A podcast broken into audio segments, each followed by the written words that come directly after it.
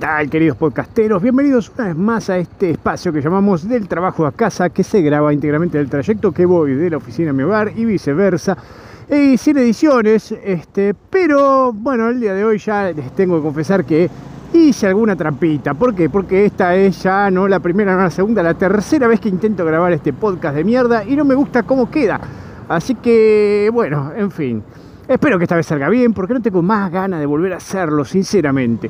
Eh, igual esto es buenísimo, porque, o sea, pese a que somos tres, se ve que dentro de los tres oyentes que quizás tengan no, ni tres, creo que dos oyentes establecidos, dentro de esos dos hay gente que me dice, che, hoy lo subiste, ¿cómo lo subiste? O me dice, che, ¿qué pasó? Que, ah, editás al final, grabaste nuevo. O sea, tengo un público pequeño pero demandante, es increíble esto, pero bueno, en fin. Hoy vamos a hablar de algo que es muy particular, es como un ciclo de lo que llamaríamos gente de mierda, espero hacerlo completo o acordarme de todos los este, seres eh, siniestros de este álbum de figuritas de la maldad, este, y vamos a hablar de los obsecuentes, o las obsecuentes, o les obsecuentes, o como mierda les guste. La cuestión es que son obsecuentes, punto, no me importa el género, si quieren ponerlo así. Me chupa tres carajos el género, si tiene pija, si no tiene pija, si se operó, si no se operó, si se autopercibe poronga, no me interesa. Eh, estos seres ¿sí? que habitan en, dentro de, las mazmorras, de lo que podemos llamar oficinas y o ambientes académicos, en general más en oficinas lo vamos a ver, son personas que, ¿cómo se originan? O sea, ¿por qué? ¿Por qué hay gente? ¿Por qué obsecuente? ¿no? ¿Por qué viene la obsecuencia? Eso, como siempre hacemos en cada episodio, trataré de ahondar sobre los orígenes, ¿viste? Como, como la película, obsecuentes, el origen. Este, es como una precuela de lo que después vivimos, ¿no? Pero, ¿qué pasa con esta gente? O sea, ¿por qué hay gente que prefiere la obsecuencia antes que otros caminos? Porque, o sea, la obsecuencia, ahora vamos a ver, pero es como un camino. Eh, principalmente, esta gente, lo que yo supongo, o sea, ¿por qué nace? Tiene que ver con su carencia de otras aptitudes. O sea, alguien que es obsecuente suele ser alguien que no tiene otras aptitudes para destacar. O sea, mira, trabajás en, no sé, en un estudio de arquitectura, pero la verdad que haciendo edificios es un pelotudo. Te salen todos como el culo, todos torcidos. Este, la verdad que los dibujos son una mierda. Eh, y bueno, esperen que hay un pelotudo que se le da por cruzar por el medio de la barrera y no dejar el paso y están todos tocando bocina. En fin, le decía, esta gente, no entiendo, a la mañana ya arrancan con la pelotudez en la cabeza. La cuestión es que estas personas no tienen otras aptitudes, entonces recurren a la única herramienta que les dio el Señor para defenderse dentro del ámbito laboral, que en este caso es la obsecuencia. La obsecuencia, señores, entonces es una herramienta, es como una herramienta, pero no solo de defensa, porque uno diría, bueno, si es de defensa, entonces si, si no tenés habilidades, con la obsecuencia te mantenés en tu lugar de trabajo o podés conseguir un trabajo, digamos, como para sobrevivir. Pero no, la obsecuencia es más que eso, es más importante incluso que tener habilidades, de hecho. O sea, no es una. Es como que, te, no sé, no te anda el, Renault 12 o el Fiat 600 y a cambio te dan un Mercedes-Benz. O sea, es una herramienta de lujo que te permite más, más que las propias habilidades. Es increíble. O sea, es una defensa que te excede en la defensa y se va más allá de la mierda tres pueblos.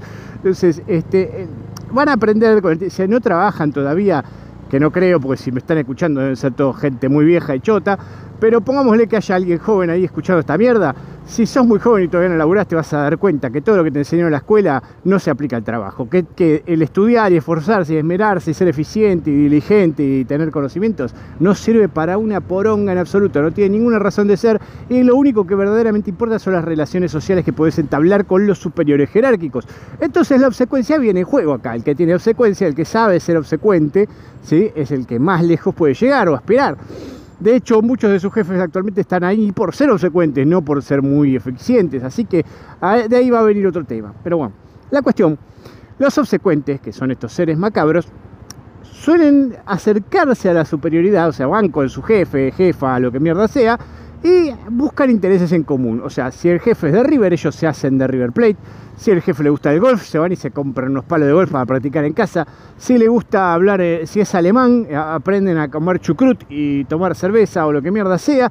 Este, es como son, hacen una pantomima de lo que haga el jefe para tratar de congraciar con ellos. Porque claro, si tenés cosas en común, es más fácil entablar conversaciones y hacer algún tipo de broma interna que solo ellos dos puedan entender, porque son recopados. Bueno. Esto demanda muchísimo esfuerzo, de hecho, más esfuerzo que lo que te costaría quizá trabajar, hijo de remil puta, pero bueno, Aún así, hay, hay gente que prefiere descargar todas sus energías en cosas que no hacen al trabajo, pero que permiten congraciarse con su jefe. O sea, volvemos al ejemplo, trabajo en un estudio de arquitectura y en vez de hacer plano me dedico a todo mi tiempo libre y dentro de la oficina a congraciar con mi jefe que le gusta cocinar. Entonces aprendo recetas y le comento de las recetas que aprendí y cómo se hace. Mirá, ayer aprendí a hacer un pan casero con masa madre. ¿Qué carajo? ¿Por qué mierda en vez de hacer el pan con masa madre no te pones a hacer planos hijo de recontrarremil puta y te dejas de boludear? O sea, toda esa energía que perdés ahí, lo pusieras en laburar, o sea, sería genial. O sea, no tendrías que hacer lo que viene a consecuencia de ser un obsecuente. Porque no es gratis tampoco. Más allá, o sea, ya de por sí tenés que hacer un esfuerzo bastante grande. Pero el segundo esfuerzo, que es el más caro de todos, es perder tu puta dignidad. O sea, tenés que rebajarte a tales niveles que tenés que pegarle palmaditas en la espalda siempre que tu jefe lo necesita, sobarle el lomo, chuparle las medias y decirle que todo es perfecto lo que decía. Excelente, señor. Es como Smithers en Los Simpsons. Excelente, señor. Gran decisión, señor. Ha tomado una decisión con valentía, señor. Es todo, es chuparle las medias y decirle que todo lo que hace está bien entre otras cosas, festejar también las decisiones. O sea, van a haber grupos de... ¿Quién de acá no está en un grupo de WhatsApp de gente del trabajo? Cosa que el hijo de puta que se le ocurrió hacer el primer grupo de WhatsApp laboral hay que matarlo. O sea, no, flaco, no. Los grupos de WhatsApp son para charlar de cosas, mandar este, fotos erósticas, no sé, lo que usted quiera. Pero para hablar de laburo, no, viejo, no. Usen otra plataforma. Me cagaron en la alegría del WhatsApp. De hecho, están así que empiezan a mandar alguna comunicación estúpida fuera de horario laboral, por supuesto. O sea, no sé, son las 4 de la mañana y algún pelotudo del trabajo manda alguna boludez que, va a ser mañana o que hizo durante el día y que se acordó de comentarles o una noticia que tiene que ver con su trabajo. Uy, mirá, y no sé, volviendo al ejemplo de la arquitectura, hoy la tengo con la arquitectura. Yo, eh, inauguraron el edificio Gandorf, y comparte la noticia, el enlace a la noticia y atrás el obsecuente va y festeja. O sea, si es el jefe sobre todo, va y festeja. ¿Y cómo festeja generalmente los grupos de WhatsApp? Eh, no es que dice, wow, eso es un genio. No, no, son emojis nada más lo que transmite. Y son los mismos emojis una y otra vez. Es las manitos hacia arriba como de alabanza, eh, el musculito, como wow, qué fuerza, qué, qué fuerte esto, vamos, bien, fuerza, hay que seguir por este camino, o no sé qué quieren decir exactamente, y el aplauso. Esos tres emojis de mierda simbolizan o resumen lo que es ser un obsecuente de mierda en un ámbito laboral. Y chuparle las medias y festejar todo lo que se hace. Esto, pero esto no es posible, o sea, a ver, dentro del equipo de producción del obsecuente, no todo esto se puede con él solo, porque claro, un pelotudo solo no sirve si no hay otro pelotudo del otro lado que le da trascendencia a su pelotudez. O sea, el obsecuente solo no podría hacer nada, sería inofensivo. O sea, es como tener una víbora yararé, pero dentro de una vitrina sola. Pero ahora, si vos la soltás en un jardín de infante, empieza a matar niños. Bueno, esto es lo mismo. Pero ¿quién es el hijo de puta que suelta esta yararé o le da espacio? El pelotudo del que está a cargo. O sea, el jefe, que alguna vez habrá sido obsecuente, en un 99% de los casos lo debe haber sido, por algo llegó ahí, porque no se llega a los rangos altos sin chupar la pija de nadie. O sea, sin. Es muy gráfico esto quizás. Sin chuparle las medias a nadie, sin lamerle el orto a nadie, o ser un brown nose, como dicen los yankees o británicos o que mierda fuera. Este, de estar todo el día atrás de los jefes y congraciar con ellos. Así que como el ladrón crea todo de su condición, el obsecuente también necesita gente obsecuente. ¿Y por qué necesita esta gente de mierda obsecuente? Dirán, ¿para qué quiero yo, si estoy a cargo de una oficina que hace algo, no sé, una fábrica de clavos, ¿para qué necesito gente que me esté adulando y me hable del fútbol o de recetas y que congracie conmigo todos los días? Fácil, porque si alguien labura mejor o es eficiente o entiende lo que está haciendo, me deja a mí parado como un pelotudo, como el verdadero pelotudo que soy como jefe. Entonces es mejor, es mucho mejor y más saludable para el jefe congraciarse con un pelotudo como él, que no entienda nada, pero que sea, ah, este, que, sea obediente, o sea, es incondicional a la voluntad del jefe que impone. Bueno, acá hay un pelotudo que me está cerrando, me ve que estoy pasando por la derecha, le estoy haciendo señas, pero me quiere cerrar con el autito. Ah, la cuestión, la concha bien de tu hermana, es que esta gente que está a cargo congracia entonces con, con las personas que no tienen ninguna otra actitud más que la obsecuencia y les dan su oportunidad en el ámbito laboral. Y les conviene porque son incondicionales. El obsecuente no traiciona. El obsecuente una vez que se casa con un jefe, lo va a defender a muerte hasta el fin de los tiempos, hasta que le suelte la mano. Y aún habiéndole soltado la mano, que ahí viene la mejor parte, porque en algún momento ese jefe que te llevó ahí o se jubila, o se muere, o hay una competencia entre obsecuentes, porque el obsecuente no es que gana una vez y se acabó, no es algo que uno hace una vez un comentario o un chiste futbolístico y ya está, para siempre son amigos. No, hay que alimentar con los troncos de nuestra dedicación constante esta relación estúpida de falsa amistad y de falsa diversión entre dos personas para que el día de mañana no venga alguien más que también use la obsecuencia, porque no sos el único, sabelo, hijo de puta. ¿Vos pensás que sos el único que juega ese juego de mierda de chuparle el orto al jefe? No, está lleno de esos hijos de remil puta que prefieren gastar energías en, en traer un regalito caro para su jefe cuando salen de vacaciones que en laburar como se debe, por lo menos mínimamente al, al piso del estándar de la oficina, hijo de puta, laburar más o menos lo que pretende la oficina o lo necesario para que funcione esa oficina. No. Entonces viene otro hijo de puta y te quita el espacio, lamentablemente. Lamentablemente para los secuentes, porque en realidad todos los demás que no, que, que, laburan más o menos normales y están en ese grupo serán de los míos, si no, bueno, pobres de ustedes, en algún momento se les va a acabar, sépalo, hijos de puta. Eh, esta persona va a ir a irrumpir, les va a cerruchar el piso e, a ver quién está más dentro del círculo de confianza de los fuckers. Porque es como que tienen, viste, como un círculo de confianza los jefes, donde este, mantienen reuniones a puertas cerradas con ellos, los invitan a ciertos eventos y generan algún lazo que a veces es incluso absurdo, como no sé, eh, deciden que su jefe sea el padrino de bautismo de sus hijos.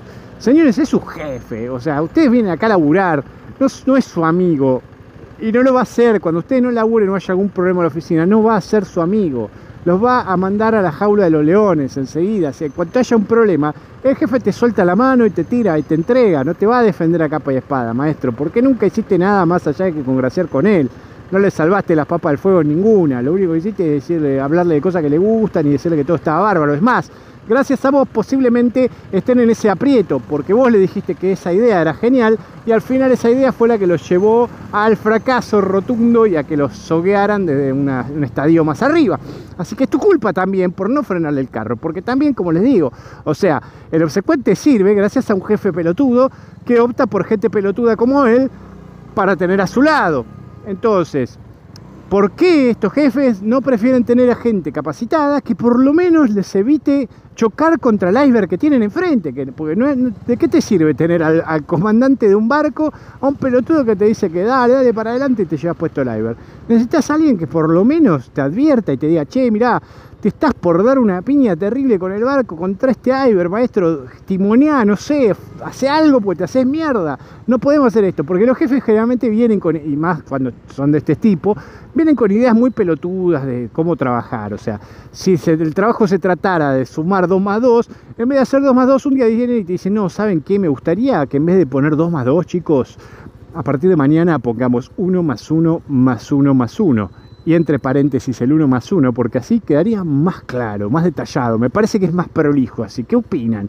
Y ahí el obsecuente va a decir, excelente señor, buenísima idea, la verdad que, que ¿cómo no lo vimos antes? Y la verdad lo único que haces, hijo de remil puta que estás a cargo, es retrasar todo y no te estás dando cuenta y nadie te lo dice. ¿Sabes por qué? Porque el obsecuente que tenés al lado te da la razón a toda costa todo el tiempo y entonces cualquiera que diga lo contrario a lo que dice el obsecuente es un trosco bolchevique rebelde, es el Che Guevara, que te está tratando de boicotear y está jugando en tu contra. En vez de ser amable y modosito y decirte, sí, señor, qué buena idea, hagámoslo, sí, no esperaba, no veía la hora de empezar a hacer esta pelotudez inútil.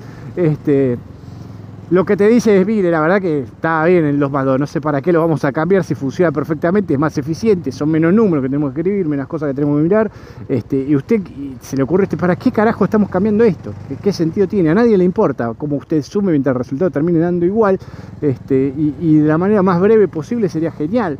Eh, bueno, nada, la cuestión es muy complicado, o sea, sobrevivir siendo obsecuente... Eh, cuando pasan esas cosas, porque como les digo, una vez que viene alguien más obsecuente que el que está ahora, eh, se acaba la joda. O sea, y ahí el jefe se grita rápido para soltar una mano, porque claro, puede tener a poca gente en su círculo de confianza. Si uno no alimentó bien con el tronco de su dignidad eh, y su esencia vital esta relación absurda, entonces es fácil soltarle la mano primero a ustedes. Y se la van a soltar. De hecho, tan así que cuando los suelten van a caer lejos, bien lejos, y van a encontrarse en una jaula llena de los leones de sus ex compañeros que lo van a querer descuartizar, porque ahora ya no cuentan más con la protección o el apadrinazgo de ese jefe. Están solos y solos son una mierda que no puede hacer nada. Lo curioso de todo esto es que el tiempo que dura, o sea, el, el efecto, cuánto dura el efecto de la obsecuencia, o sea, uno no es que, como le digo, no es que dura perpetuo, entonces hay que retroalimentarlo todo, hay que alimentarlo todo el tiempo. Y encima de eso, el efecto a veces puede que ni siquiera sea lo suficientemente bueno.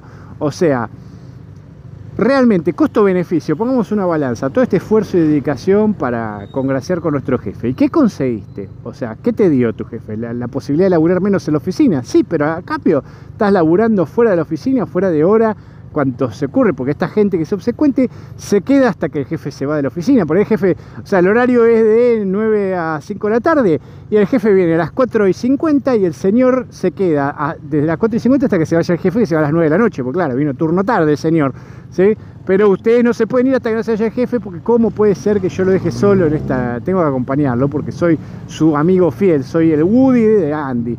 Y no, la verdad que no, flaco, sos un pelotudo que le gusta regalar horas extra de trabajo a cambio de nada, a cambio de qué, de que te haga trabajar menos, te va a después tarde o temprano vas a tener que laburar, o sea, no vas a poder toda la vida zafar de laburar. Lamento decirte, por más que te guste rascarte la poronga, la concha, en algún momento dado te va a tocar laburar, no vas a poder zafar. Y si vas, si vas a seguir por esta escuela y el día de mañana estás a cargo de algo y vas a rodearte de gente pelotuda como vos, mal te veo, vas a terminar muy mal.